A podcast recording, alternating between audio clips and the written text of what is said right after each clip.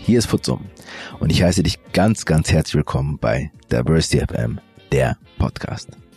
Zu dieser ersten Folge im zweiten Jahr. Die letzten Wochen mit dem Rückblick auf das erste Jahr, die vielen tollen Gäste mit den wunderbaren Geschichten und den so wertvollen Perspektiven haben mir sehr, sehr viel Kraft gegeben und vor allem Lust aufs Weitermachen. Nach dem Spiel ist vor dem Spiel, heißt es so schön. Und ich freue mich darauf, die vielen Ideen in meinem Kopf umzusetzen, sowie die bereits getroffenen Verabredungen anzugehen. Und ich bin so glücklich, dich auf diesem Weg dabei zu haben. Vom Herzen vielen Dank. In dieser 13. Folge geht es um die Diversity-Dimension Gewicht. Konkreter um Gewichtsdiskriminierung. Seit ich mich das erste Mal damit in der Tiefe beschäftigt habe, war mir klar, dass diese Thematik auch in diesem Podcast Raum finden muss. Jetzt ist es endlich soweit. Dafür konnte ich Ira gewinnen. Sie ist auch bei Eine Welt der Vielfalt und hat vor zwei Jahren ihre Diversity-Ausbildung gemacht. Ira verdeutlicht, wie ausgrenzend unsere Sprache ist, beschreibt, was Gewichtsdiskriminierung überhaupt ist, nennt Beispiele dafür und bietet alternative Perspektiven an. Ich wünsche dir viel Freude und viele Lernimpulse.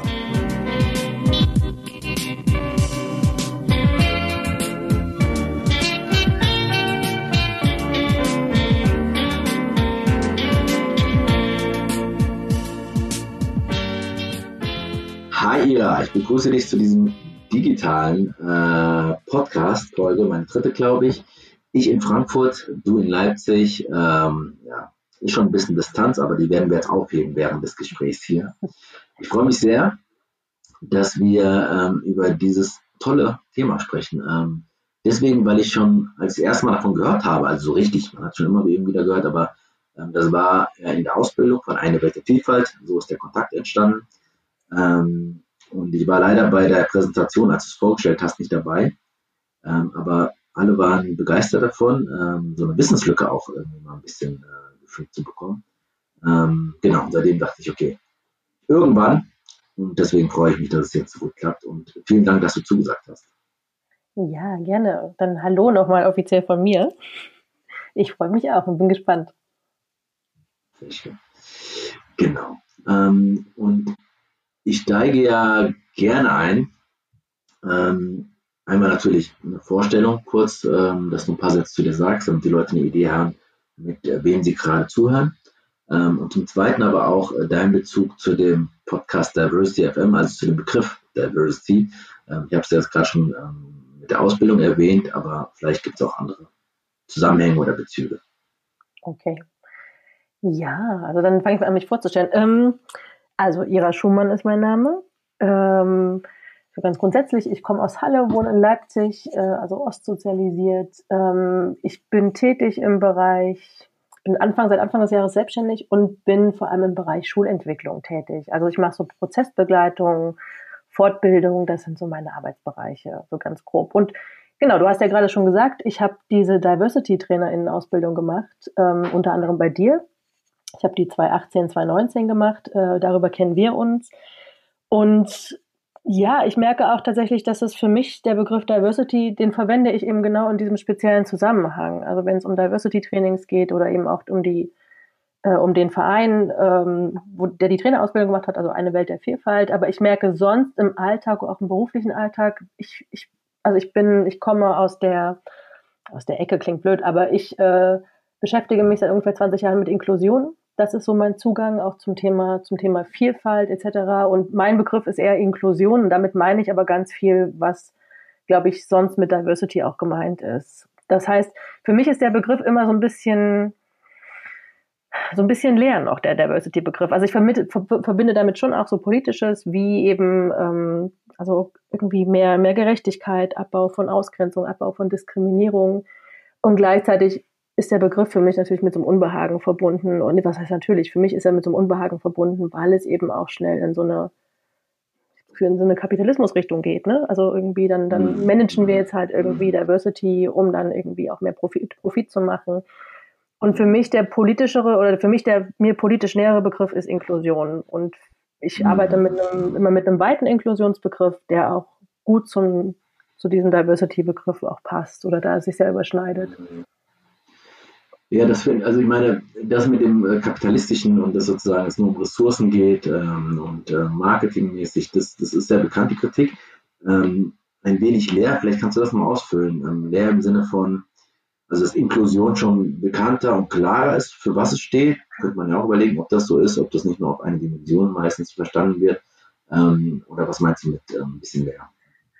Ja, ich glaube, das geht in die Richtung. Also ähm, im Sinne von, ich finde den schwerer zu erklären als zum Beispiel diesen Inklusionsbegriff. Hat natürlich auch was damit zu tun, wo habe ich mehr Expertise. Aber ähm, ich glaube, ich glaub, viele Leute verstehen überhaupt nicht, was mit Diversity richtig gemeint ist. Ähm, und da gibt's, also, ja, der ist nicht, der ist nicht richtig gefüllt für mich. Oder ich kann den für mich schlechter füllen als andere Begriffe. Mhm. Ähm, und er hat eben diese, diese Schlagseite hin zu diesem, diesem ne, kapitalistischen Thema, also zu diesem, diesem, es geht irgendwie um Profit.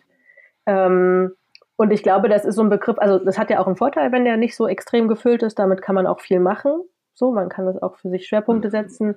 Und gleichzeitig glaube ich eben, wenn wir über Diversity reden, dass wir oft sehr verschiedene Dinge dann meinen. Also jetzt nicht du und ich, wir, sondern irgendwie generell so äh, Menschen, die sich mit Diversity beschäftigen. Und da finden sehr viele verschiedene Sachen drunter statt. Ähm, und das, glaube ich, hat auch was mit diesem bisschen Ungefüllten zu tun. Mhm, ja, das stimmt, das stimmt. Und das war ja eine der Motivationen auch, ähm, deswegen das tatsächlich, ich habe auch lange überlegt, Diversity FM zu nennen, ähm, mhm. auch wegen der Ausbildung, aber ähm, um das Verständnis, äh, von dem wir auch in der Ausbildung viel gesprochen haben, das auch zu füllen und öffentlich auch zu setzen. Ne? Weil ja. ist ja die Frage, ich meine, ein Begriff ist erstmal ähm, eine Hülle, die du füllen kannst, ähm, so oder so. Ähm, genau. Und ähm, genau diese Frage von Diskriminierung und auch dem breiten Ansatz und zu dem, was wir heute äh, sprechen kommen, ist ja auch, könnte man auch kritisieren, dass Diversity gleich AGG-Merkmale mhm. gleichgesetzt wird. Und ähm, ich habe schon soziale Herkunft einmal als Thema gehabt äh, in der Folge mit Netzwerk Chance und Natalia. Und äh, das ist das zweite Mal, dass sozusagen außerhalb der AGG-Dimension, äh, wo vielleicht viele denken, okay, was hat das erstmal mit Diversity zu tun? Ähm, und bevor wir dazu kommen, wäre es vielleicht nochmal schön, dass du nochmal beschreibst. Ähm, ich meine, das Schöne habe ich auch in der letzten Folge gesagt, wo es um so eine Jahreszusammenfassung ging, ähm, dass, dass Diversity so breit ist, was manchmal die sehr komplex macht und sehr herausfordernd. Aber gleichzeitig auch das Schöne ist, dass man sich so ein paar Sachen rausnehmen kann, wo man sagt, okay, hier will ich jetzt tiefer reingehen und das will ich ähm, deutlicher machen. Wie bist du zu dieser Dimension gekommen? Warum ähm, ist das dein Thema, was dich schon, ähm, glaube ich, länger als seit gestern beschäftigt? Etwas länger. Genau, also es, gibt zwei Ebenen, würde ich sagen. Es gibt so diese persönliche Ebene und eine professionelle Ebene. Ähm, die persönliche Ebene ist ganz klar, also ich bin dick und ich bin auch, ich habe auch gestern nochmal so nachgedacht, äh, wie lange das so, so zu meiner Identität gehört und ich würde sagen so seit, also ich würde sagen seit der Pubertät, aber letztendlich, also mir, ich kenne auch eine, mindestens eine Situation aus meiner Grundschulzeit, wo es schon diese Zuschreibung gab. Aber ich glaube, ich selbst würde mich seit ich würde sagen, ich bin vielleicht seit 25, 30 Jahren dick, so, ähm, also laufe als, als dicke Frau durch die Welt. Ähm, und das ist natürlich einfach, ne, und erlebe ganz viel Diskriminierung eben, auch genau dadurch. Und das ist eben erstmal der Zugang ähm, und beschäftige mich deswegen eben auch immer mal wieder mit dem Thema, also ohne jetzt zu sagen, ich setze mich hin und mache dazu jetzt irgendwie ein Format oder mache dazu Bildungsarbeit, ähm, aber ich lese dazu relativ viel, ähm, habe irgendwie vor Jahren angefangen, irgendwelchen Bloggerinnen zu folgen, ähm, die zu dem mit dem Thema sich beschäftigen. Also so, also auch in dem Sinne quasi äh, beschäftigt es mich. Und dann rein professionell, also ich habe nochmal nachgedacht, ich, das Thema Körper treibt mich schon eine Weile um, professionell. Also ich mache jetzt schon seit knapp 15 Jahren irgendwie immer mal wieder so Workshops oder irgendwie auch so Kurse, Seminare zum Thema Körper. Ähm, aber lange nicht zugespitzt auf das Thema Gewicht oder so, sondern eben ganz allgemein Körper. Ich habe viel zum Thema ähm, oder mit dem Thema Disability Studies mich beschäftigt, auch im Rahmen, also ich habe mal promoviert, die habe ich irgendwann abgebrochen, aber ich habe mal promoviert und da war mein, ähm, einer meiner Zugänge waren eben die Disability Studies. Es ging um Beeinträchtigung, Behinderung in der Arbeit und, ähm, und da gibt's ganz viele Ähnlichkeiten zum, zu den, also rund um die Diskurse rund um Beeinträchtigung, Behinderung sind sehr ähnlich also nicht an allen Stellen, aber an vielen Stellen ähnlich wie die rund um das Thema Gewicht. Ähm, das heißt, auch da nochmal so ein Fokus auf den Körper, aber so richtig, ich überlege auch, ob ich, ob ich schon explizit Bildungsarbeit zum Thema Gewicht gemacht habe. Nein, ich glaube, das fängt gerade erst an. Und ähm, das, was du vorhin erwähnt hast, diese Präsentation, das ist tatsächlich ein Produkt aus dieser Trainerinnenausbildung. Ähm, und eigentlich fängt es einen Schritt vorher an. Ich habe 2017 eine, eine Weiterbildung gemacht zum, zum ähm, Thema Anti-Bias oder aus diesem Anti-Bias-Ansatz. Also wo es auch darum geht, sich mit, mit Vorurteilen auseinanderzusetzen, mit Verzerrungen, mit Diskriminierung äh, etc. Und da fiel mir das schon auf und es ist mir sehr unangenehm aufgefallen, dass auch da das Thema Gewicht oder Diskriminierung aufgrund von Gewicht, von Körperformen keine Rolle wirklich spielte. Das war, und es war irgendwie eine sehr, äh, ich fand es eine unangenehme Erfahrung ähm, und hatte mich schon, bevor ich die Trainerinnenausbildung, die Diversity-Trainerinnenausbildung angefangen habe, schon damit auseinandergesetzt, dass es wahrscheinlich auch so sein würde und wie du ja sagst, also ähm, in diesem Diversity-Ansatz eben in der Trainerinnenausbildung geht es um diese Merkmale vom, vom AGG. Und dann war für mich halt die Frage, wie gehe ich damit um? Und ich habe mich eben dann entschieden zu sagen, ich, ich, ich versuche das sichtbar zu machen, ne? so das Thema und versuche irgendwie ja eigentlich ein Stück weit Bildungsarbeit dazu zu machen. Also ein Stück weit über meine Rolle als nur als Teilnehmerin hinauszugehen. Und da kommt diese Präsentation her, auf die du dich auch beziehst. Ähm, und ja, natürlich ist jetzt schon länger auch so ein bisschen so im Hinterkopf, mache ich dazu mal was? Äh, jetzt gibt es gerade die Idee, dazu mal einen Workshop aufzusetzen. Ich merke aber gleichzeitig, dass ich auch immer so ein bisschen mich davor drücke und das nicht so richtig verfolge, weil ich nicht weiß, ob ich tatsächlich, also ob ich genau dazu irgendwie Bildungsarbeit machen möchte. Das ist schon nochmal anders als allgemein was zum Thema Diversity zu machen. Ich finde, wenn ich so allgemein zum Thema Inklusion oder Diversity arbeite, ähm, also rund um dieses Thema so Vorurteile, äh, Sensibilisierung etc., dann geht es ja erstmal allgemein um dieses Thema. Ne? Und ich bringe mich natürlich als, als Person da auch rein. Also ich bin da nicht außen vor. Ähm, und ich habe aber das Gefühl, beim Thema Gewicht ist es, es ist nochmal viel, viel persönlicher tatsächlich. Also, ähm, und ich, das kennst du ja auch in so, so Diversity-Kontexten, Diversity-Trainings, das Thema Widerstand, Abwehr ist meistens oder eigentlich fast immer ein Thema. Also dass eben auch Dinge nicht, nicht geglaubt werden oder erstmal abgewehrt werden.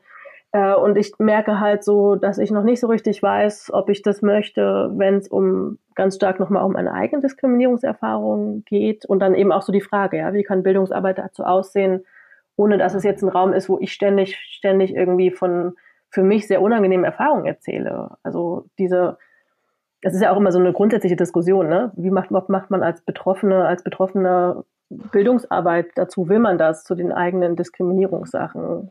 Und hat einen Vorteil, weil man hat irgendwie gelebte Expertise oder ich habe jetzt zu dem Thema gelebte Expertise, aber natürlich auch, ich beute irgendwie auch so ein Stück weit mich dann nochmal stärker selbst aus, weißt du, was ich meine? Und mache mich einfach viel, viel verletzlicher nochmal, so fühlt sich das an, genau. Total schön. Ich finde das, auch total, also ich meine, das wird bei dem Thema der Diversity auch sehr deutlich, dass das ähm, immer, nicht nur hier im Podcast, ähm, ähm, persönliche Themen sind. Ja. Und ähm, das ist immer ein Abwägen. Also, ähm, weil das ist Leidenschaft. Das ist mhm. ähm, etwas, was, glaube ich, was einen auch richtig gut macht. Aber natürlich, die Angst, also es, sozusagen, es macht auch was mit einem, wenn, wenn man merkt, okay, für die anderen ist Ignoranz, äh, irgendwie Widerstand und so weiter. Wie geht man damit um? Und du hast ja am Anfang das mit zwischen persönlich und professionell nochmal unterschieden. Das ist so, es geht ja ineinander über. Nicht oft mhm. kann man das so gut trennen. Ähm, ich glaube, dass das, also ich meine, anders habe ich mir jetzt vorgestellt, wenn ähm, ähm, eine nicht schwarze Person, also eine weiße Person zum Thema Rassismus, ähm, ein Mann zum Thema Gender, ähm, ein Heterosexueller zum Thema also wer queer und so, wäre wär ein bisschen schräg, ja, geht auch, mhm. ist auch wichtig. Ähm, bei dem könnte man auch sagen, ähm, es wird wahrscheinlich eher nicht passieren. Ich weiß, dass mein Professor in meinem Studium gesagt hat, wo ich gesagt habe, es nervt mich total, dass ich mich, da ging es um ein anderes Thema, mich dafür einsetzen muss, ähm, nur weil ich dazu gehöre. Ähm, aber andere nicht. Ich meinte, die kommt aus der ähm, Genderforschung. Mhm. Also so ist das. Mich hat das auch die letzten 50 Jahre immer wieder aufgeregt, aber es wird niemand anders machen. Ja, und das äh, war für mich sehr eindrücklich, ähm, kann man kritisieren, aber am Ende ist es, wenn man sich dann schaut, mhm. äh, mhm. schaut immer so. Ähm, ja. allein diese Präsentation hat ja schon was bei uns ausgelöst, ja. Also mhm. ich meine, wir werden auch gleich schon, jetzt meine ich mit uns eine Welt der Vielfalt, ähm, kann man auch schon weiter sein, aber so überhaupt Impulse zu setzen, ähm, ist total wichtig. Ähm, aber gleichzeitig zu schauen, auch wo muss man sich schützen, ähm, um diesen ja. Prozess. Ähm, ich bin mal gespannt, ähm, wohin das gehen wird bei dir. Also ob du sagst, nee, ich gehe jetzt damit rein und mach mal ein paar Versuche ähm, oder sagst, ich mach's anders oder andere machen, so das ist auch okay. Mhm.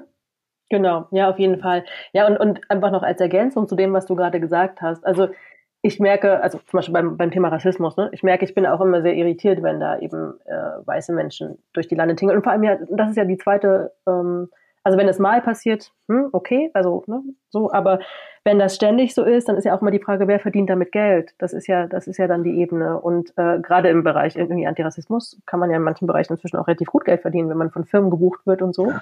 Ähm, und natürlich, und genau, und wenn ich jetzt auf die Kategorie Gewicht, Körperform etc. übertrage, würde ich sagen, also ich hätte ein großes Unbehagen und eine große Irritation, wenn da jetzt auf einmal äh, dünne Menschen auf einmal dieses Thema für sich beanspruchen und damit, damit genau. äh, oder nur dünne Menschen das machen.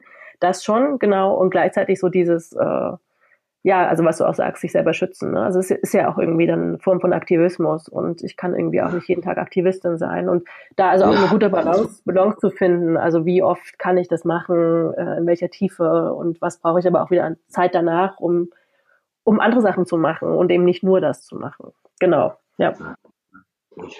Und immerhin hast du hier an der Stelle auch zugesagt, äh, darüber ja. zu sprechen ähm, und das auch öffentlich und sichtbar zu machen. Ähm, total gut und total schön. Ähm, aber was ist aus deiner, jetzt meine, bei Gewissdiskriminierung, ist glaube ich wie bei vielen anderen Sachen auch, ist meine Frage, ähm, was ist für dich und gibt es etwas, äh, wo man sagen kann, naja, die Community, die sich damit beschäftigt, hat ein relativ einheitliches Bild da, ähm, was Gewichtsdiskriminierung, was dazugehört? Hm, ich fange mal von hinten an. Also ich glaube, das mit der Community ist, ist glaube ich, noch genau so ein Thema. Ich habe den Eindruck, also es gibt inzwischen immer mehr Menschen, die sich mit dem Thema beschäftigen. Ähm, Menschen, die auch über Social Media zum Beispiel lauter werden, sichtbarer werden. Da passiert was, definitiv.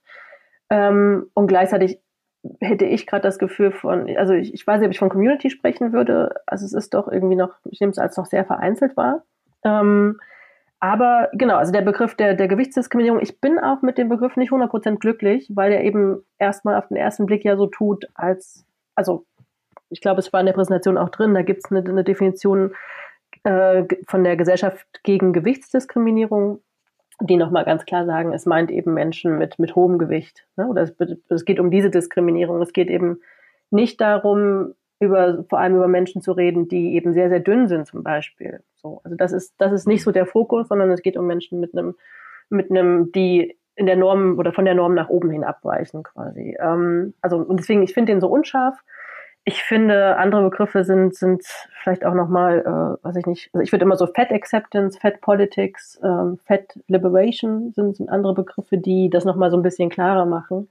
Aber das ist ja eben auch gerade ein Feld, was sich findet. Also für mich wäre es tatsächlich, wenn wir drüber sprechen, die Diskriminierung von, von dicken Menschen, dick, ja, dick fetten, Menschen. Das wäre so das, was ich darunter unter Gewichtsdiskriminierung verstehe. Mhm.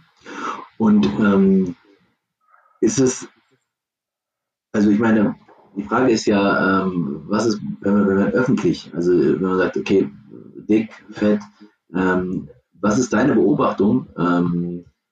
Wie über, also wie überhaupt dick verstanden wird, öffentlich, gesellschaftlich, ähm, wie über Menschen gesprochen wird, ähm, die zu dieser Kategorie ähm, sich selber äh, beschreiben oder vor, vor, allem oft auch ähm, da reingedrückt werden. Ja, da gibt es auf jeden Fall eine Diskrepanz, also wie, wie Menschen, die sich auch bei dem Thema, für das Thema engagieren oder damit kritisch auseinandersetzen, wie die sich benennen und wie aber auch in der Öffentlichkeit irgendwie Körper, wie zum Beispiel meine Körper benannt werden. Also ähm, in der Öffentlichkeit ist mein Eindruck, dominieren immer noch so Begriffe wie, also entweder übergewichtig, ist so ein Klassiker, oder aber eben oft adipös, wobei oft auch überhaupt nicht klar ist, dass das tatsächlich, also wertende Begriffe sind. Das sind ja eben keine neutralen Begriffe. Ähm, Im Sinne von adipös ist ein, ist, ein, ist ein Begriff, der irgendwie was pathologisiert. Also der sagt quasi, eine bestimmte Körperform wird mit Kranksein, Krankheit irgendwie gleichgesetzt übergewichtig ist, ruft immer schon diese Norm auf. Also das sind so die Begriffe, die, wenn, wenn, wenn ich jetzt dazu was lese, also was jetzt quasi nicht jemand geschrieben hat, der die mit dem Thema sich schon länger auseinandersetzt, dann dominiert übergewichtig ähm, adipös, aber in den, also genau, und Menschen, die sich aber damit beschäftigen, also im, also im englischsprachigen Bereich dominiert einfach der Begriff Fett, aber auch ähm, Plus Size ist relativ oft zu finden. was ja auch schon wieder ein schräger mhm. Begriff ist. Ja, da geht es um Kleidergrößen, also sich da so also ich merke, dass ich, ich, ich verstehe, warum der Begriff verwendet wird. Ich finde den, finde es aber auch schräg. So, ähm, und im deutschen Bereich würde ich sagen, ja, so dick und fett sind so die Begriffe. Für mich selbst würde ich, würde ich dick verwenden.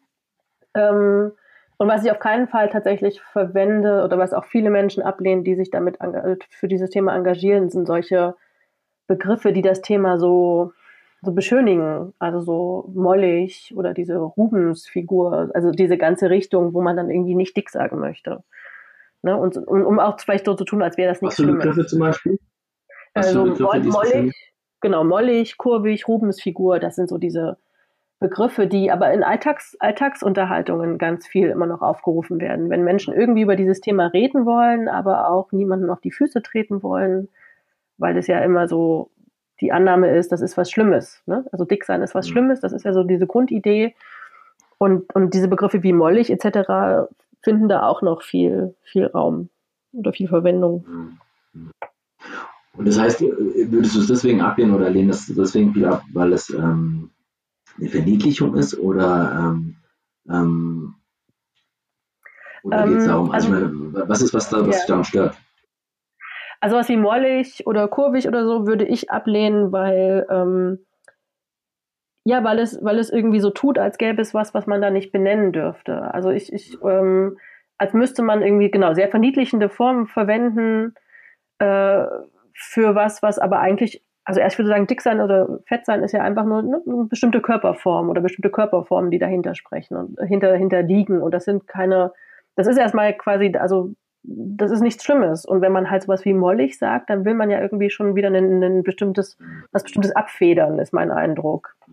Also was, was wir, wir das sprechen könnte gut was, gemeint sein. Ja, genau. Könnte gut gemeint sein, ist aber sozusagen in der Wirkung. Ja. Genau, das trifft es ganz gut tatsächlich. Ja, genau, gut gemeint, aber hat äh, dahinter steckt eben ganz viel und äh, auch ganz viel schräge Annahmen eigentlich auch, würde ich sagen. Mhm. Und ähm, das heißt, ich meine, ich merke das ja selber, äh, dass man sich manchmal vor diesem Begriff äh, so drückt, dick zu sagen oder fett zu sagen, weil schon abgespeichert ist, das ist beleidigend. Ja, ja genau. Ähm, kannst du das vielleicht noch ein bisschen, du hast dich ja länger beschäftigt, ich bin jetzt auch erst in den letzten Tagen stärker jetzt darüber nachgedacht, aber woher das kommt, also dass, dass, dass einfach dick und fett für Beleidigung steht ähm, und, ähm, und andersherum wäre vielleicht eine Konsequenz daraus, das eben nicht zu machen. Also ähm, genauso, wenn ich sagen würde, ähm, ich bin schwarz oder ich bin Frau oder ich bin schwul oder ich bin so. Ähm, sagen wir, das ist auch eine Dimension. Ähm, und äh, wie kriegen wir das raus wieder aus dieser ähm, sehr negativen, konnotierten ähm, Bereich? Mm, also warum das überhaupt ein negativer Begriff ist, ich glaube, also dick sein ist einfach was, was extrem negativ belegt ist. Dick, fett sein. Ähm, also es gibt ja, ich habe ich hab auch noch mal vorhin danach geschaut und habe aber bei Google nur ganz, ganz gruselige Sachen gefunden. Es gibt auch so Forschungen dazu, wo Menschen irgendwie befragt werden. Äh, also, also ich glaube, es gibt sogar eine Studie, die sagt, dass Menschen lieber, lieber weniger lang leben, als dick zu sein. So. Also wo, wo klar ist, also es gibt irgendwie ganz, ganz viel, das ist so, dass, dass niemand möchte dick sein. Ne? So, das ist was ganz Schlimmes. Also ich, ich glaube, es gibt so diese, so eine ganz verbreitete Idee von, also auch diese, diese Idee von sich gehen lassen, da hat sich jemand gehen lassen, da kümmert sich jemand nicht um sich selbst. Ähm, also so mit bei Dicksein schwingt so ganz viele Ideen von Versagen mit. Ja, da hat jemand irgendwie mhm. nicht richtig aufgepasst. Ähm, und auch natürlich Dicksein wird mit, mit Faulheit ganz stark verbunden. Und ich meine, wir leben in einer Gesellschaft, wo Leistungsfähigkeit extrem wichtig ist. Mhm. Ähm, und also sprich, niemand möchte dick sein. So, ich glaube, darauf basiert ja auch ganz viel von der Diskriminierung oder von dem, worunter dicke Menschen so leiden. Und äh, klar, und dann wird natürlich, also was heißt natürlich, dann ist halt sowas wie, wie dick sein, fett sein oder solche Begriffe sind dann eben auch erstmal, sind dann eine Beleidigung, weil ja dieses Dicksein schon als was, was sehr Negatives gesehen wird. Immer noch. Also hauptsächlich in der Gesellschaft, würde ich sagen. Das ist total spannend, weil ich mir jetzt immer mehr, also umso länger ich dir zuhöre, Beispiele einfallen, wo im Kleinen ähm, immer wieder diese Norm, ähm, also dass, dass Menschen, das um einen herum immer wieder, und ich würde mich auch dazu zählen, immer wieder sagen, naja, also Hinweise wie, ach, du hast ja zugenommen, oh, was ist denn da passiert, ach, gehst du zum Sport. Ähm, was jetzt viele machen, ist dieses Intervallfasten, ähm, was, wo viele anscheinend davon sehr begeistert sind, dass das ähm, eine Wirkung erzielt und so weiter. Ähm, so, und das nehme nehm ich oft unkritisch hin und sage, ah, ist ja interessant, wie machst du das? Ja, so. Ähm, und äh, wie spielst du darauf? Also auf diesen Trend, dass man sozusagen ganz oft in dem, in dem Alltag, ohne dass man sozusagen das so reflektiert, ähm, eigentlich immer wieder, das Ziel ist ja dann, ähm, den Maßstab, also sozusagen ein Teil der Norm zu sein. Genau, also ganz grundsätzlich würde ich sagen, also ne, was jemand mit seinem, ihrem Körper macht, ist, das ist quasi Sache der Person. Also ich würde immer so sagen, dass, ähm, dass äh, mich geht es nichts an, was andere Menschen mit dem Körper machen und andere Menschen geht es nichts an, was ich mit meinem Körper mache. Also da ist eine, eine klare Grenze. Von daher, wenn Menschen für sich sagen, äh, ich möchte das hier ausprobieren, ich möchte das machen, äh, für mich funktioniert das, äh, ich möchte jeden Tag zwei Stunden zum Sport gehen etc., sollen sie machen. Das ist auch völlig in Ordnung und ist legitim. Ähm, schwierig wird es ja da, wo solche Ideen dann äh, zur Norm werden auch. Also wo das einfach ganz klar ist, dass man das macht und es wird gar nicht hinterfragt. Ähm, dann eine zweite Frage war, wie quasi, wie damit umgehen oder wie man darauf reagieren könnte. Ja. Ähm, also ich würde den Unterschied, genau, also was ich tatsächlich für mich nicht mehr möchte und was ich, was ich äh, nicht mitmache, ist dieses Reden, genauso solche, also Reden über, über Diäten, über, über Gewichtsreduktion. Also es gibt den Begriff Diet Culture dass wir in einer Diet hm. Culture, also in einer Diätkultur leben, weil das einfach so vorausgesetzt ist, diese Idee, dass, dass alle Menschen dick sein doof finden und keiner möchte dick sein. Ähm, und dass man natürlich deswegen auch da einfach so ständig darüber redet, also es natürlich auch ständig darum geht, wie kann ich Gewicht halten, wie kann ich Gewicht reduzieren, ähm, und dass das so ein Smalltalk-Thema auch ist. Also das kennst du ja, also wenn du genau, wenn du sowas schilderst, schilderst, kennst du das wahrscheinlich auch. So wie Menschen über das Wetter reden, reden sie halt auch darüber, dass sie, ne, ich habe zugenommen, ich habe abgenommen, ich mache jetzt das, etc. Und das ist ein total verbreitetes Thema. Und ich glaube, der erste Schritt wäre für mich, das überhaupt erstmal rauszuholen aus diesem, was machen, also, also einfach mal das zu benennen, was machen wir hier eigentlich gerade. Ja, so. Und, und vielleicht auch, ähm, ich glaube, für viele Menschen ist ein Weg, auch für sich dann eine Grenze zu ziehen, gerade Menschen, die ja selber betroffen sind, zu sagen, ich, also um mich herum bitte diese Gespräche nicht, weil es mir damit nicht gut geht. So, also weil gerade für, für jemanden wie mich, also jemand als dicker Mensch, ich kriege ja ständig in solchen Gesprächen die Botschaft, dass mein Körper, also ich, mein Körper wird ja ständig abgewertet und eigentlich auch nicht nur mein Körper, sondern ich kriege ja ständig die Botschaft, so wie du möchte ich nicht aussehen. Und das ist natürlich das Recht der Person. Aber ähm, das sind halt ziemlich krasse Botschaften auf die Dauer. Ähm, und, und die Botschaft ist natürlich auch immer so, dick sein ist weniger wert. Ne? So Menschen, die dick sind, sind weniger wert. Das heißt, da überhaupt erstmal hinzugucken, was machen wir da, was sagen wir da eigentlich gerade, wenn wir sowas sagen.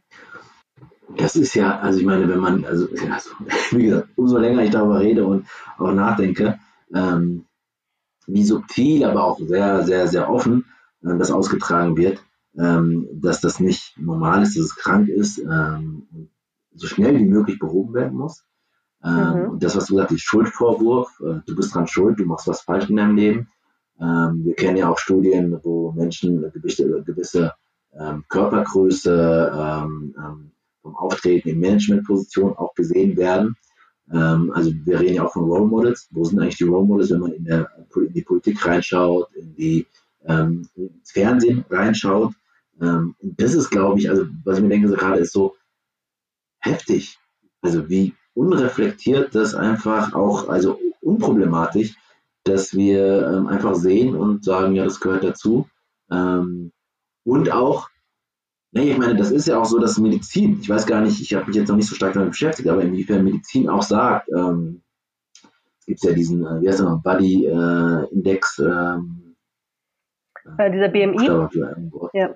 ja, genau, genau, genau, ja. genau, Body Mass Index. Ähm, also das sind ja alles Instrumente, äh, wo man selbst, oh, ich bin drüber, ich bin leicht drüber, ich bin, so, ich, so, und dann sagt der Arzt dir oder die Ärztin sagt dann, äh, du musst darauf achten, machen Sie eine Diät. So, damit sie mhm. immer. Findest du das aus medizinischer Sicht auch sehr unverantwortlich, alleine an so Kennziffern, äh, das deutlich zu machen, ob Menschen gesund oder ähm, ob sie äh, krank sind? Mhm.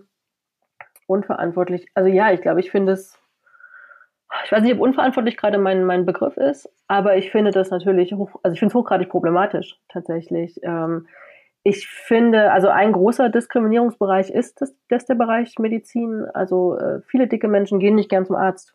Mm, und es gibt ja auch in, dem, in der Präsentation hast du ja auch gesehen, es gibt auch ein, ein, zum Beispiel Forschung dazu, dass äh, zum Beispiel bei dicken Frauen, dass die häufiger an sowas wie, ich weiß gar nicht, ob es Gebärmutterkrebs oder so war, sterben. Also das ist eine Studie aus den USA, weil sie, oder dass der viel, viel später entdeckt wird. Oder dass wir zum Beispiel, es gibt auch Forschung dazu, dass äh, Essstörungen, also auch dicke Menschen haben Essstörungen und nicht, nicht gerade nicht wenige dicke Menschen haben Essstörungen, dass die oft ähm, viel, viel später erst behandelt werden.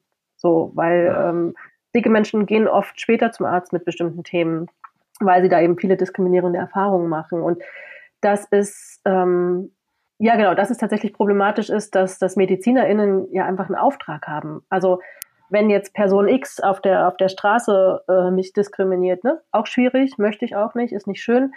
Äh, wenn ich aber zu jemandem gehe, der die in der professionellen Rolle da ist und äh, der die den Auftrag hat, also dafür zu sorgen, dass ich irgendwie gesund werde, gesund bleibe oder so gesund wie möglich sein kann und mich gut bewegen kann, etc., ähm, und diese Person hat ihre eigenen Vorurteile nicht, nicht reflektiert und, und glaubt eben genau diese Sachen. Also sowas, es gibt, ähm, ich führe es nicht weiter aus, aber zum BMI gibt es inzwischen ziemlich viel kritische Literatur auch.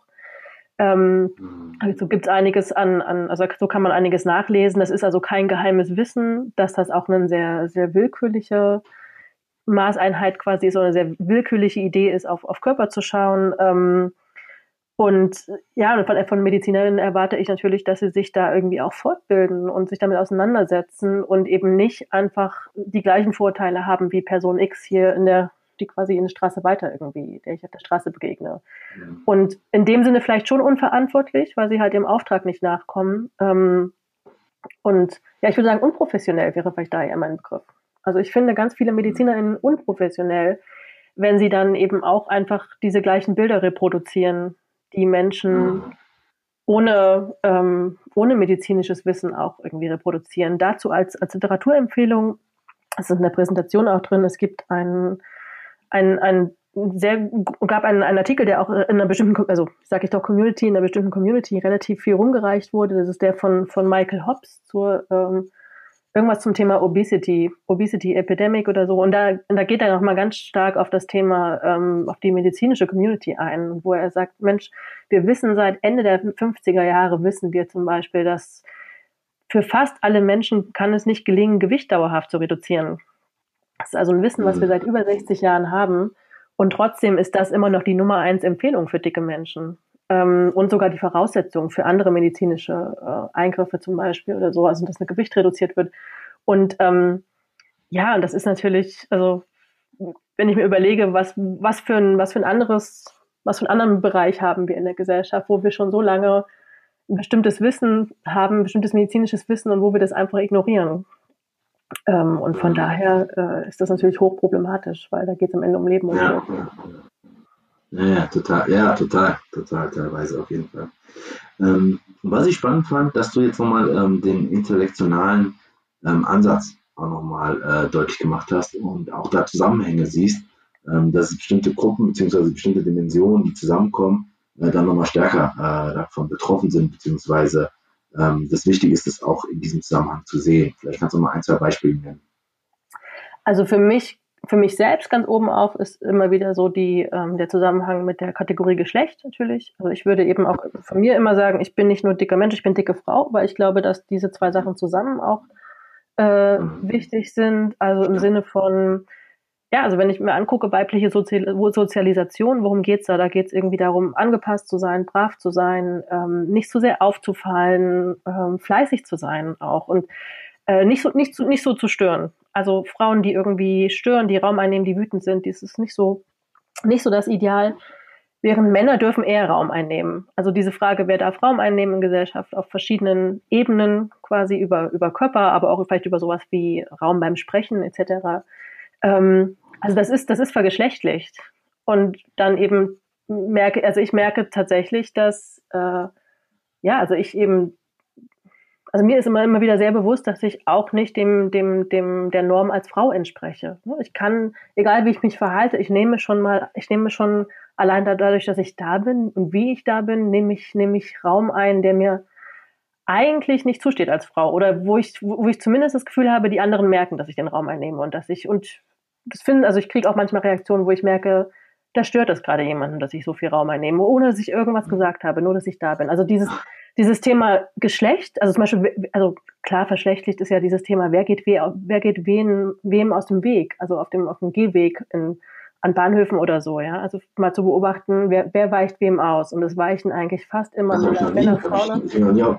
Das war ein Privileg, Privilegien-Thema von so.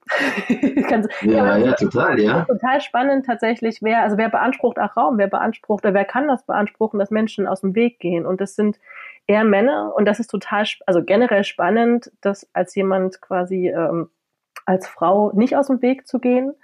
So, also das kann macht manche Männer richtig wütend und dann habe ich das Gefühl, so wenn ich das als dicke Frau dann eben auch nicht aus dem Weg gehe oder manchmal nicht aus dem Weg gehen kann, weil es einfach voll ist, dann habe ich den Eindruck, dass das macht manche nochmal extra sauer. Also auf der Ebene würde ich sagen, ist Geschlecht einfach für mich nochmal, da, da überkreuzt sich sehr stark was, aber natürlich auch eben das Thema ähm, Hautfarbe, Ethnizität etc., wie du es nennen willst. Also ähm, es gibt ja auch so ein Klischeebild, ne? Also dieses, ähm, oder anders, dünn sein ist mit weiß sein auch nochmal anders verbunden zum Beispiel. Also ganz verschiedene Ebenen. Also es gibt äh, das Klischeebild von, dass dicke Frauen äh, oder dass schwarze Frauen eher nochmal dick sind. Also da gibt es auch gerade im US-amerikanischen äh, Kulturraum ja auch nochmal, also so eine kulturelle Erzählung, ähm, so die, die auch ich habe letztens gerade einen Artikel gelesen, da ging es darum, in bestimmten 90er-Jahres-Sitcoms, ähm, dass da oft so eine, eine Rolle war, eine, eine, dicke schwarze Freundin, die halt einfach dafür da war, halt witzig zu sein, aber sonst irgendwie nicht groß eine Rolle spielte. Also da gibt es nochmal so Sachen. Und es gibt, ähm, da habe ich aber noch nicht genauer hingeschaut, also es gibt tatsächlich gerade sogar letztes Jahr als eine Forschungsarbeit, glaube ich, erschienen, ähm, ich weiß gar nicht, wie sie heißt, Fearing the Black Body, glaube ich. Ähm, Gibt auch spannende Podcasts zu, wo da, wo auch die Autorin interviewt wird, kann ich sehr empfehlen. Äh, wo sie auch einfach nochmal diese Geschichte, wo sie sagt, die heutigen Körpernormen, also ich glaube auch BMI und sowas, das hat einfach auch, ähm, das hat auch eine Geschichte in, in sowas wie, also hat eine rassistische Geschichte tatsächlich auch. Also wo es auch schon, sowas wurde auch benutzt, um eben weiße Menschen von nicht weißen Menschen abzugrenzen. Mhm. Also da gibt es krasse Verschränkungen. Ähm, Genau, und dann eben natürlich auch sowas wie, hatte ich glaube ich auch in der Präsentation drin, sowas wie eben äh, Klassismus und Gewichtsdiskriminierung spielt auch, also auch das spielt oft zusammen, wenn ich halt, wenn, wenn dicke Menschen oft als faul interpretiert werden, dann sind wir da in einem, in einem Bereich, wo, also ne, Menschen, die irgendwie, wenn wenig Geld haben oder die, die der Klassiker ist immer der Begriff bildungsfern, ähm, die so gelesen werden oder so, also denen das zugeschrieben wird, die werden ja auch oft als, als faul irgendwie gesehen. Ne? Und das ist natürlich auch so ein, so ein Klischeebild von armen Menschen, ist so der dicke Mensch in Jogginghose, der den ganzen Tag auf dem Sofa mhm. sitzt. Und ähm, also da kommen so Sachen zusammen und, und bestärken sich, verschränken sich miteinander. Genau. Also das ist von daher, wenn wir über Dicksein nachdenken und über Gewichtsdiskriminierung, ist es gut, auch immer hinzugucken, nochmal, was, was, was für, für Diskurse überkreuzen sich da, was für Merkmale verschränken sich da auch in einer Person. Genau. Total. Das, also, also in, in, dem Moment, wo du sagst, ähm, äh, poppen da ganz viele Bilder auch auf. Also ähm, die Verschränkung, die soll man deutlich machen. Gerade wenn du sagst, äh, als Frau, dicke Frau, ähm, oder mit Armut, was assoziiert wird, ähm, das passt ja zu dem, die leisten zu wenig. Das passt einfach wunderbar rein in das Gehirn ähm, als Beweis dafür, dass, es, äh, dass sie dass sie es selbst aufgegeben haben und gar nicht wollen mhm. und so weiter. Ja, genau. Ähm, also es ist, und ich meine, jetzt ist es ja so, dass das wahrscheinlich die größte Schwierigkeit ist ähm, bei diesem Thema. Ähm, wenn man sich die Diversity-Dimension ein bisschen anschaut, ähm, gibt es ja auch so ein nicht, Ranking, ne? Also äh, für welche, für welche Dimension es eine gewisse Aufmerksamkeit gibt, auch im Sinne von, du musst nicht mehr großartig erklären, dass das Thema wichtig ist. Ich meine, wenn wir überlegen beim Thema Rassismus, was in den letzten Jahren oder gerade in diesem Jahr nochmal deutlich geworden ist, ja. in der Regel musst du nicht mehr dar darüber sprechen, dass es Rassismus gibt. So. Mhm. Immer noch irgendwie, aber da ist, glaube ich, also den, dem man, kann man wirklich nicht mehr helfen. So. Ähm, und ich glaube, das kann ich mir vorstellen zumindest, dass die größte, also wenn man, wenn wir jetzt in diese Richtung gehen, was kann man tun? Ähm, dann kann, kann ich mir vorstellen, ähm, und das wäre die Frage auch an dich, ähm, erstmal auch ein Bewusstsein wahrscheinlich zu schaffen äh, für dieses Thema. Oder würdest du ganz woanders ansetzen? Mm, also wenn ich da, da hinschaue, quasi, wo ich eh tätig bin und wo ich auch so, so mein, mein Tätigkeitsfeld sehe, würde ich sagen, ja, also erstmal Bildungsarbeit zu dem Thema. Also, ähm, und wir reden ja auch deswegen, deswegen heute über dieses Thema, weil ich eben in der Ausbildung das Thema dann, dann einmal nochmal explizit thematisiert habe und dazu auch einen Vortrag gemacht habe und weil ich auch äh, hinterher gegenüber dem, gegenüber einer Welt der Vielfalt das auch nochmal thematisiert habe oder immer mal wieder, wir sind dazu im Gespräch, was kann dazu passieren.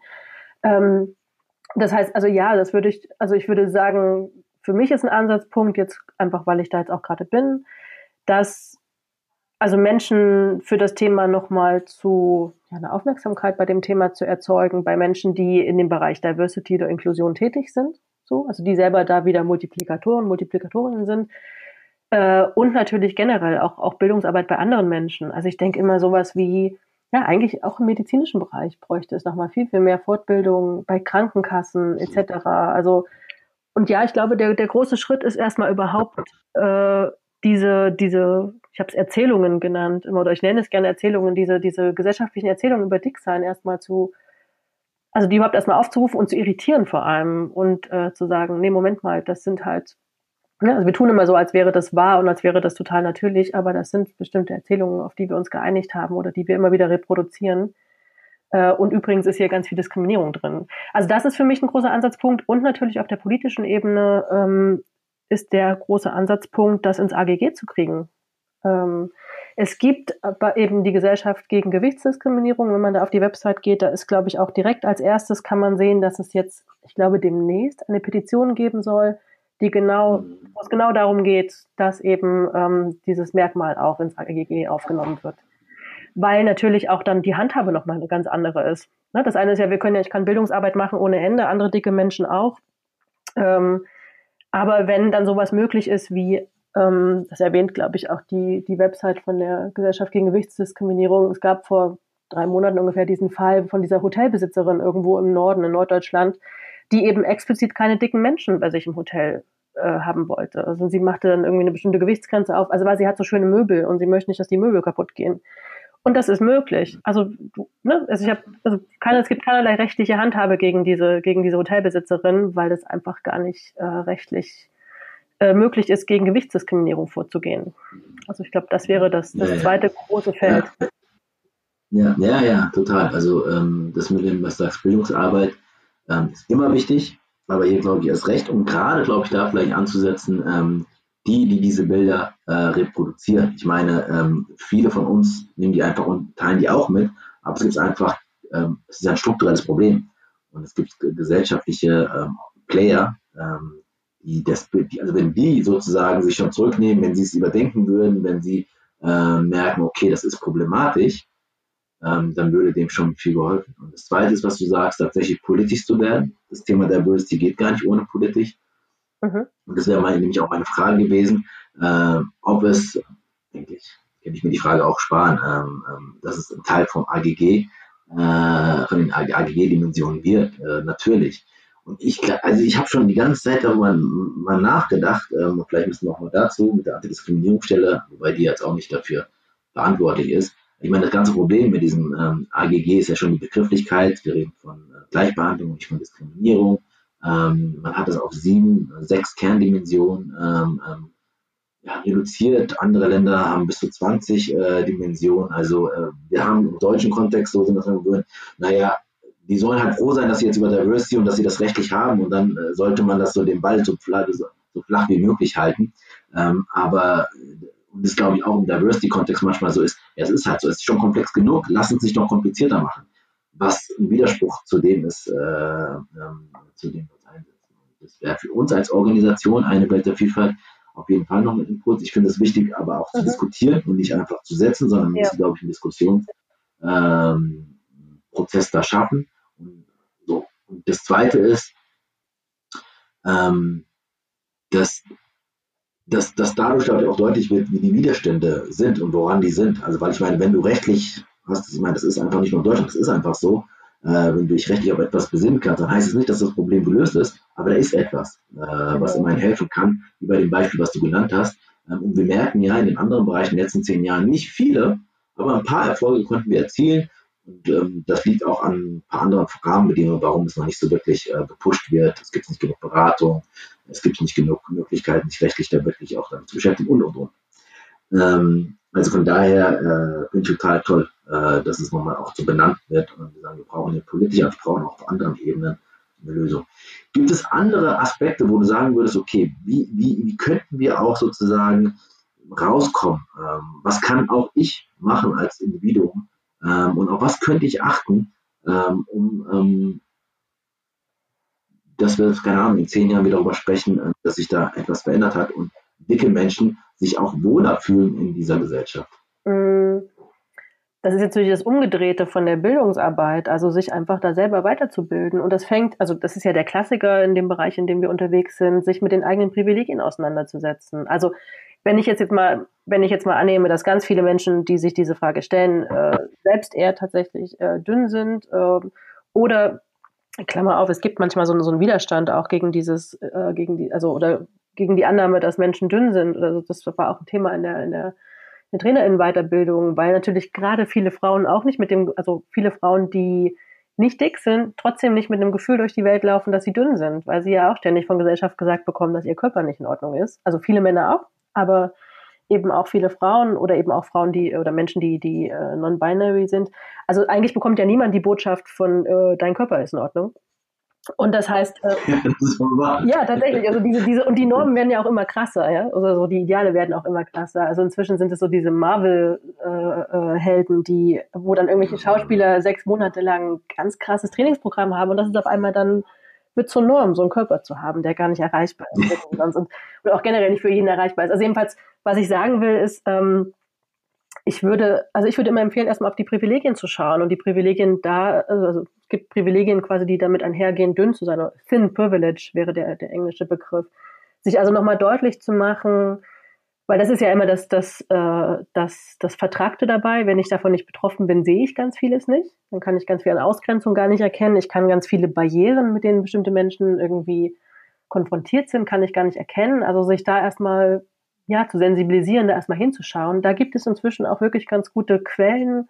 Also wenn man einfach Film Privilege, äh, wenn man das, das googelt, findet man Sachen, auch, auch deutschsprachige Sachen inzwischen, also da hinzuschauen ähm, und eben genau das, was du vorhin gesagt hast, erstmal so ein Gefühl dafür zu entwickeln, oh, wie krass, wie oft reden wir eigentlich darüber, auch in so harmlosen, vermeintlich harmlosen Situationen, ja, so Arbeits-Smalltalk-Situationen oder Essenssituationen, auch in der Familie oder mit Freunden, Freundinnen oder so. Also wie oft ist eigentlich. Darf ich dich da gerade äh, fragen, ja. nachfragen? Weil das sind ja so, so sehr alltägliche Geschichten. Mhm. die würde ich gerne für mich auch so ähm, weil das eine, was ich mir aufgeschrieben habe, ist, ähm, den Begriff einfach zu benutzen und nicht gleich äh, sich zu schämen, dick, auch fett. Ja. Ähm, ähm, weil der Begriff wurde zu etwas gemacht, war nicht sozusagen so. Und das zweite ist auch wirklich ähm, zu reflektieren und auch zu sagen, äh, wenn etwas ähm, problematisiert wird, also das zum Problem machen. Ja. Ähm, aber wenn wir in so einer Alltagssituation sind, wie beim Mittagessen, wie bei Freunden und Familie und so weiter, ähm, und das, das Thema kommt so auf, wie es eigentlich sozusagen in der Regel aufkommt. Was würdest du sagen, was würdest du dir wünschen, was wir sagen, das macht? Ähm, ähm, wir sollten, ähm, ähm ich überlege gerade, also weil richtig, es geht ja nicht um richtig machen, ähm, sondern aber zu sagen, das könnte helfen für die Menschen, die mhm. dann in diesem, diesem, dieser Gruppe sind. Mm.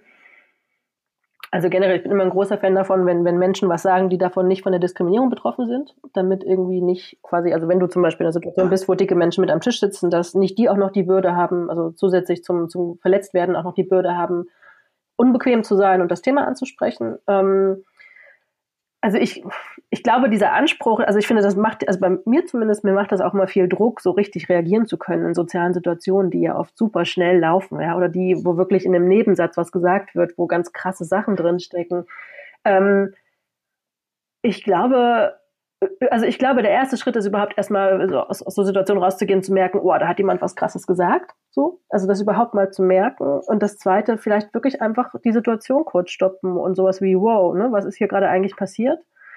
Ähm, oder zu erzählen, dass du dich mit dem Thema beschäftigst ähm, und dir aufgefallen ist, das so, also was ist ja auch nochmal möglich. Aber und wie immer ist es so, äh, wenn man anspricht, ist man, ist man irgendwie, es macht jetzt nicht ganz viele Beliebtheitspunkte. Ist ja, kennst ja auch beim Thema Rassismus, ne? Also egal, bei ja, ja. diesen ganzen Themen, wenn man es anspricht, ist es halt irgendwie, es ist halt unangenehm, ne? So, du brichst ja auch, du brichst ja auch dann da auch wieder eine Regel, weil wir haben ja vermeintlich auch eine Einigkeit gesellschaftlich, dass dicke Menschen doof sind oder, oder oll oder hässlich oder, oder, dass wir die einfach nicht wollen und, äh, und wenn man dann auf einmal sagt, Moment mal, dann ist es halt nicht so schön. Aber ich glaube einfach, äh, überhaupt erstmal sehen können, dass da was passiert, das ist schon ein großer, das klingt so banal, aber es klingt so, so, es ist ein relativ großer Schritt und dann natürlich nicht da stehen bleiben beim Sehen und Beobachten, sondern eben auch, äh, ja, reingehen und was sagen. Ne, und notfalls kann man ja auch, also ich finde, wie gesagt, ich finde für mich selbst den Anspruch oft ganz schön hochgesetzt, gleich reagieren zu müssen. Ähm, ich finde es sowohl als Betroffene als auch jemand, die quasi Dinge beobachtet. Und ich finde, also auch, äh, ich finde es oft hilfreich, dann mit einer Person hinterher ins Gespräch zu gehen, zu sagen, Mensch, mir ist aufgefallen, das. So, also das ist, ich finde es finde es oft für mich einfacher, ist auch nicht total angenehm, aber ich finde es einfacher, ähm, als in dem Moment in der Runde schnell reagieren zu müssen oder den Anspruch an mich zu haben. Ja, ja.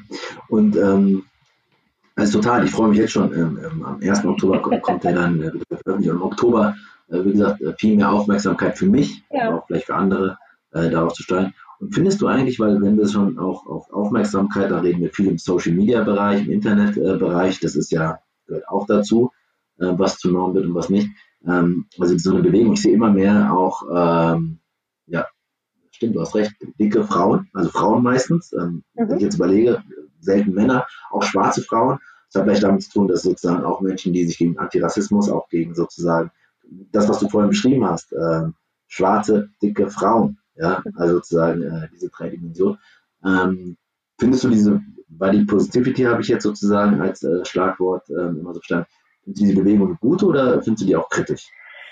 Ähm, ich gehe nochmal einen Schritt zurück. Also generell, genau, also Empfehlung ist auch immer so auf Social Media Leuten zu folgen, die nicht unbedingt die eigene Perspektive oder die nochmal Dinge, Dinge erleben äh, oder Dinge über Dinge erzählen, die vielleicht nicht zum eigenen Erleben so dazugehören. Und ich finde gerade zum Beispiel Twitter und Instagram sind da super. Also Instagram natürlich auch nochmal wirklich Sehgewohnheiten zu verändern. Ja, also wirklich auch Leuten zu folgen, die Körper haben, die die eben gesellschaftlich als, als ähm, nicht der Norm entsprechend eingeordnet werden oder die mit Ablehnung sonst irgendwie ähm, auf die mit Ablehnung reagiert wird. Also ich gerade Instagram ist da, finde ich, super. Da kann man sich, das kann man sich ja auch irgendwie kuratieren und Twitter natürlich auch. Ähm, das finde ich erstmal sich Perspektiven reinholen, die vielleicht auch erstmal irritierend sind.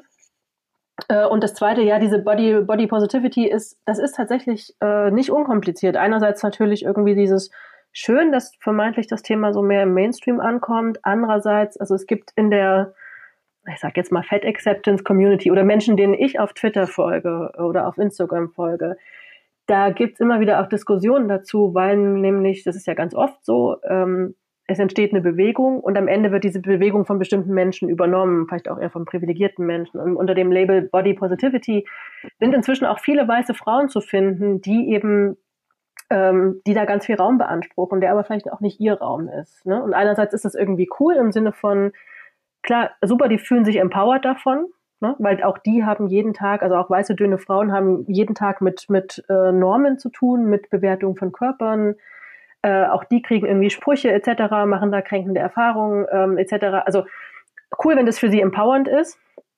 Und gleichzeitig natürlich total schwierig, wenn dann eben vor allem dünne weiße Frauen auf Instagram diesen dieses Label für sich oder diese, diese Bewegung für sich besetzen und dann einfach für andere Menschen auf einmal weniger Raum bleibt und vor allem, wenn sich gar nichts verändert.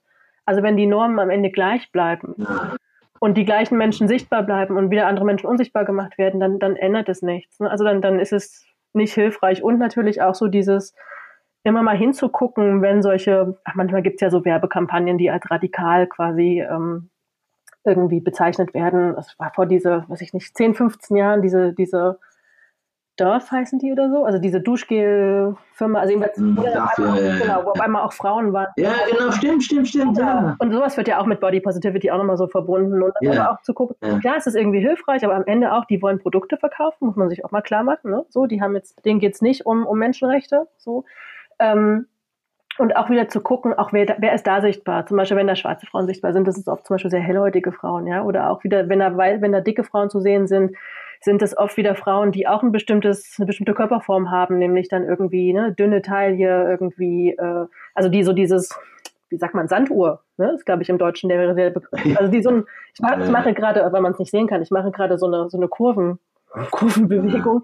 Also sprich auch mal da zu gucken, wer ist da zu sehen, aber eben auch äh, zu immer kritisch hinzuschauen, ob Bewegungen nicht weichgespült werden, weil am Ende auch durch Body Positivity ändert sich gerade gar nichts an dieser Norm, dass ist, ist meine, mein Eindruck, an dieser Norm, dass eben also dick sein irgendwie schlecht ist und dass niemand dick sein will. Und auch diese weißen Influencerinnen, also die würden im Leben nicht dick sein wollen. Muss ja auch keiner dick sein wollen, aber es wäre cool, wenn man nicht deswegen diskriminiert werden würde. Ja. Puh, wow. Äh, total, total. Und ich meine, klar, ähm, ähm, keine Ahnung, also die Frage, die du jetzt nochmal gefragt hast, naja, wenn, wenn sich nichts ändert, was bringt das dann? Mhm. Also wenn man sozusagen kurz mal was gepostet hat, was geliked hat ähm, und gleich ein gutes Gefühl dabei hatte, mhm. äh, dass man sagt, na siehst du, ich finde das auch okay, ich bin gar nicht so schlimm. Ähm, aber sich für diese Menschen nichts tatsächlich ändern, dann kann man sagen, ja, das, das, ist schon mal ein Schritt, weil das gehört, ich meine, das, da merkt man wieder bei überhaupt diesen ganzen Ismen, wie viel Zahnräder zusammen ja. kommen, die Institutionen, ja. Ideologien und so weiter, äh, und wie wir miteinander auch umgehen. Ähm, und ich finde, das, was du auch nochmal geschrieben hattest, da, ich, ich lese jetzt einfach vor, ähm, aus dieser schon oft genannten PowerPoint, die ZuhörerInnen jetzt gar nicht äh, sehen, aber viel davon mitbekommen haben. Ähm, denn zwei Sätze nochmal wichtig, möchte ich wiederholen. Einmal, Menschen müssen sich Menschenrechte nicht verdienen, zum Beispiel durch Abnehmen oder dauernde Abnehmversuche. Ich finde das so wichtig. Also ich meine auch das nochmal mit den Menschenrechten zusammenzubringen und zu sagen, eigentlich will man gesehen werden, akzeptiert werden, so wie man ist. Mhm. Und nicht, dass ich etwas tun muss. Ich meine, das ist ja unser aller innerster Wunsch, ähm, egal in welcher Situation. Das zweite ist, eine bestimmte Körperform oder Gesundheit sind keine Grundvoraussetzung für eine menschenwürdige Behandlung. Mhm. Und, ähm, ich glaube, an dem Punkt äh, sind viele, wo uns, glaube ich, noch nicht so deutlich ist, dass es tatsächlich Menschen, dass wir tatsächlich Menschen aufgrund bestimmter Merkmale Menschen, also nicht menschenwürdig behandeln. Mhm. Ähm, deswegen fand ich das nochmal sehr schön und ähm, sehr für mich nochmal begreiflich. Weil ansonsten hat es so, naja, okay, da hat man mal einen Joke gemacht. Also wie, wie man oft das hat bei Diskriminierung, ne? Ja, ist doch nicht so gemeint und so Sachen. Ja, das macht da was mit Menschen. Ja? Und das ist selber sozusagen bei deiner Herleitung ähm, mit den 20, 25 Jahren, seitdem ich das Thema beschäftigt, zu sagen, eigentlich sollte sich niemand damit beschäftigen. Weil eigentlich ist es total egal. Kann man aber bei den anderen Diskriminierungsformen auch sagen. Mhm. Ähm, so, deswegen sagen wir, es ist ja eigentlich egal, welches Merkmal es ist, kann man ausgleichen. Es geht eigentlich, der Effekt und der Mechanismus ist immer derselbe. Ähm, und deswegen ähm, ist es, finde ich, so wichtig, äh, für mich nochmal, wenn ich über Diversity, wir haben am Anfang darüber gesprochen, dass es so breit ist und nicht gefüllt ist. Aber das ist für mich Diversity ähm, in, in, in, der besten Version, weil wir jetzt wirklich in die Tiefe mal gehen und wir könnten noch viel weiter gehen und sagen, ja, und dann aber zu sehen, okay, das hat miteinander zu tun, mit Intersektionalität, also da gibt es Verbindungen.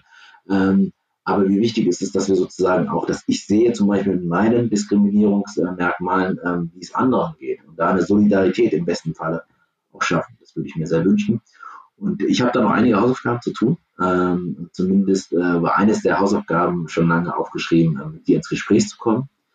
Ähm, und ich hoffe und weiß gar nicht, wie gut die Qualität sein wird am Ende des Tages. Das, da bin ich jetzt am meisten überrascht äh, über das Internet und dieses neue Tool. Wir werden sehen. Ähm, da werde ich gleich mal ähm, direkt reinhören. Ähm, aber ansonsten, meine Frage war ja am Anfang von wegen, ist das noch ein Thema, wo du reingehen willst, wo du mehr machen willst? Ich habe das Gefühl, du machst eh schon was. Also so im letzten, seit wir uns kennen, so eineinhalb Jahren, ähm, verbinde ich das immer wieder mit diesem Thema. Du bringst es auch rein ähm, und hast es jetzt wieder getan. Ähm, und das ist ja die Frage der Dosis, vielleicht gar nicht dieses entweder oder, mhm. sondern hier passt es, hier passt es nicht und darüber zu überlegen, wo passt es. Und äh, wenn ich nicht meine anderen Sachen hätte, also keine Ahnung, ähm, wie die Familie ähm, oder wie, ähm, ähm, wie Yoga oder heute Morgen bei Schwimmen, dann glaube ich, könnte ich das auch nicht machen. Also von daher glaube ich, geht es immer um die Dosierung. Ähm, und ich würde mir wünschen, dass sozusagen ein paar Dosierungen noch von dir ähm, in der Zukunft, weil, weil ich es total wichtig finde. Und ähm, also dieses Thema kann über Menschen transportiert werden, ähm, wichtig gemacht werden und äh, weiter. Und ich versuche da auch mich ein bisschen dran zu beteiligen. Ich versuche mich daran zu beteiligen und das zu unterstützen. Und vielleicht kommen wir in irgendeiner anderen Form. Ich meine, eine Welt der Vielfalt ist eins, wo wir sozusagen ähm, Arbeitsauftrag, ich aber auch sozusagen als Ehrenamtsvorstandsmitglied auch das so spüre. Und das war auch nochmal wichtig. Ähm, aber es gibt ja ganz andere Dinge. Also von daher, ich weiß nicht, ob das dir mehr Lust gemacht hast, dieses Gespräch äh, darüber zu sprechen. Ähm, ich will es aber hoffen. Ja, also ich habe auf jeden Fall, also das war jetzt auch tatsächlich nochmal ein guter Anlass, die, deine Anfrage mit dem Podcast, weil ich gerade gemerkt, also ich habe ja schon länger vor, dieses Wissen auch mal zu systematisieren, irgendwie auch mal in Form zu bringen und eben dieses Thema Workshop aufsetzen, das ist natürlich auch gerade nochmal ähm, da, äh, ja, also von daher ist es nochmal noch mal ein guter Anlass und äh, und dann grundsätzlich natürlich, ne, wenn du mal merkst, dass du quasi, äh, dass es irgendwo total cool wäre, jemanden wie mich einzuladen, sag Bescheid. So. Äh, das heißt, auch da nochmal zu gucken, ich glaube, da müssen auch Leute wie, wie du und ich, die in diesem Diversity-Bereich tätig sind, auch nochmal schauen, was für, für Räume wir vielleicht auch aufmachen für dieses Thema. Ne? Ja, das ist wahr. Und ich finde, also wie gesagt, mein Anspruch ist nicht, in jeder, jeder Situation immer total richtig handeln zu können, nur weil man auf einmal weiß, dass es bestimmte Betroffenheiten gibt, ähm, sondern da auch, also wir leben umgeben von Vorurteilen, wir haben die alle irgendwie internalisiert und das ist ein lebenslanger Prozess, da sich damit reflektiert umzugehen und bestimmte Ausgrenzungen nicht zu reproduzieren, ähm, aber auch irgendwie nett zu sich zu sein. Ich habe noch ein ab, ab, ähm, abschließendes zum Thema Sprache, was mir noch wichtig yeah. ist, für die, die yeah. vorhin vielleicht auch nochmal das mit dick, fett und so gehört haben. Also was mir wichtig ist, ist, ähm, also ja, ich würde mir wünschen, dass diese Begriffe dick, fett, dass die so entstigmatisiert werden, dass das nicht mehr Schimpfwörter sind, dass das einfach beschreibende Begriffe werden und trotzdem wünsche ich mir, dass ähm, also dass, dass gerade dünne Menschen damit sensibel umgehen. Also für ganz viele, also auch dicke Menschen, wir wachsen alle in einer, in einer Gesellschaft um, die eben extrem diskriminierend ist in, in dem Bereich und, und, auch in anderen Bereichen. Das heißt, für viele dicke Menschen ist dick, fett sind ganz schlimme Begriffe und natürlich auch Beleidigungen. Das heißt, auch da wirklich nochmal zu schauen und auch wieder zu schauen, was, was als jemand, der nicht betroffen ist, der, die nicht betroffen ist, auch nochmal zu gucken, was, wo überschreite ich vielleicht aber auch gleich eine Grenze, wenn ich mit den Begriffen jetzt einfach nur so umgehe und an wem gegenüber rede ich davon etc. Und wann ist das ne, ein Begriff und, und äh, eben auch dann auch Notfall zu akzeptieren, wenn dicke Menschen sagen, ah, ich möchte aber nicht dickfett genannt werden, sondern ich für mich bevorzuge den und den Begriff, weil damit fühle ich mich wohler. Also wie bei allen immer, bei allen Sachen immer das Plädoyer, die Leute zu fragen, was ihre Begriffe für sich selbst sind. Total, also total gut und wichtig, dass du mal gesagt hast, ähm, weil natürlich können wir sagen, aber die IRA hat uns das so gesagt, äh, dass wir das jetzt so benutzen können. Äh, deswegen muss das stimmen. Genau. genau, genau. Die ist Expertin. Äh, ich verstehe das jetzt gar nicht.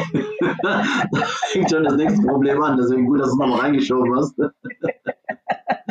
genau. Ah, sehr gut. Sehr schön. Wunderbar. Danke, danke, danke. Ja, Wenn wir jetzt gleich auflegen, also jetzt sozusagen ähm, die Aufnahmen aufnehmen, dann reden wir gleich direkt darüber nach, wie wir das jetzt bei einer Wettervielfalt machen. Ähm, aber an der Stelle vielen Dank Ira und ich freue mich jetzt, äh, das dann zu bearbeiten, nochmal hören, äh, streuen, auf Reaktionen, ähm, äh, morgen oder wann auch immer direkt mal ähm, in der Familie, in Freunden und wo auch immer bei der Arbeit mal anzusprechen und meine neuen Impulse auch mitzutragen. Das ist, das fühlt sich irgendwie diesmal anders an als bei den anderen. Vielleicht, weil die anderen so schon bekannt sind. Also wenn wir über soziale Herkunft sprechen, dann muss ich das in der Gewerkschaft nicht großartig jetzt äh, mhm lass uns mal da sensibilisieren. Ähm, oder beim Thema Rassismus, Sexismus, ähm, äh, Behindertenfeindlichkeit und so weiter. Aber das Thema ist, glaube ich, hat nochmal eine andere, ähm, und davon gibt es wahrscheinlich noch mehr Themen, die ich jetzt noch nicht so auf dem Schirm, wie man hier und da mal gehört hat. Äh, das lässt sich ja nicht, es ist ja nicht so, dass wir nur jetzt einmal das erweitert haben, das AGG, wenn das mal so, und das würde ich mir sehr wünschen, kommt, dass es damit getan wäre. Sondern dass es auch andere Dimensionen und andere Menschen gibt, die sagen, hier, ich, ich werde jeden Tag hier an meiner Menschenwürde äh, angegriffen. Und deswegen müssen wir da was verändern. Also von daher fühlt sich das nochmal anders an. Und es ist etwas, was sehr alltäglich ist. Das ist nicht, also so wahrscheinlich die anderen, aber auch, und das ist jetzt, keine Ahnung, nochmal Social Media oder so, dann sehe ich es sehr, sehr präsent. Mhm. Und ich hoffe mir, und ich gehe wahrscheinlich, ich gehe davon aus, dass ich jetzt nochmal anders draufschauen werde. Äh, und das ist ja auch schon mal was. Ja. Nein. Vielen, vielen Dank. Vielen Dank dir fürs Einladen und fürs Raum, Raum schaffen für das Thema. Und äh, ja, spannende Gespräche die in nächster Zeit und äh, dick, dickes Fell dafür. Sehr gut. Willkommen zurück aus dem Gespräch mit Ira. Ich habe mich während und nach dem Gespräch so bestätigt gefühlt, das Thema zu wählen und bin so froh, mich mit jemand dazu ausgetauscht zu haben, die das Thema wissenschaftlich und persönlich durchdrungen hat. Wie war es für dich, dich intensiver mit dem Thema auseinanderzusetzen? Ihrer zuzuhören. Ist es nicht erstaunlich, wie omnipräsent Gewichtsdiskriminierung in unserem Alltag eine Rolle spielt? Wie selbstverständlich es unsere Gesprächskultur, unsere Sehgewohnheiten und Maßstäbe dominiert? Es fängt schon an bei Begriffen wie dick oder fett, die sich als Beleidigung anfühlen, was zugleich so viel über uns aussagt. Ich habe so viel gelernt und mir vor allem eins vorgenommen, zu problematisieren. Denn ich glaube, das größte Problem besteht darin, dass Gewichtsdiskriminierung nicht als solches wahrgenommen wird. Und Ira hat ja gut beschrieben, weshalb das so ist. Lass uns also gemeinsam an unserer Sprache arbeiten und selbstkritisch überprüfen, Normen hinterfragen, öffentlich Diskriminierung ansprechen und dicken Menschen nicht das Gefühl zu geben, dass sie falsch sind oder nicht dazu zu gehören. Oder um es mit Iras Worten zu sagen, jeder Körper ist ein guter Körper. Menschen müssen sich ihre Menschenrechte nicht durch Abnehmen verdienen. Das war sie also. Die erste Folge im zweiten Jahr. Ich hoffe, sie hat dir gefallen und bedanke mich für deine Zeit und dein Ohr. Peace, Love and Harmony, dein Futzo.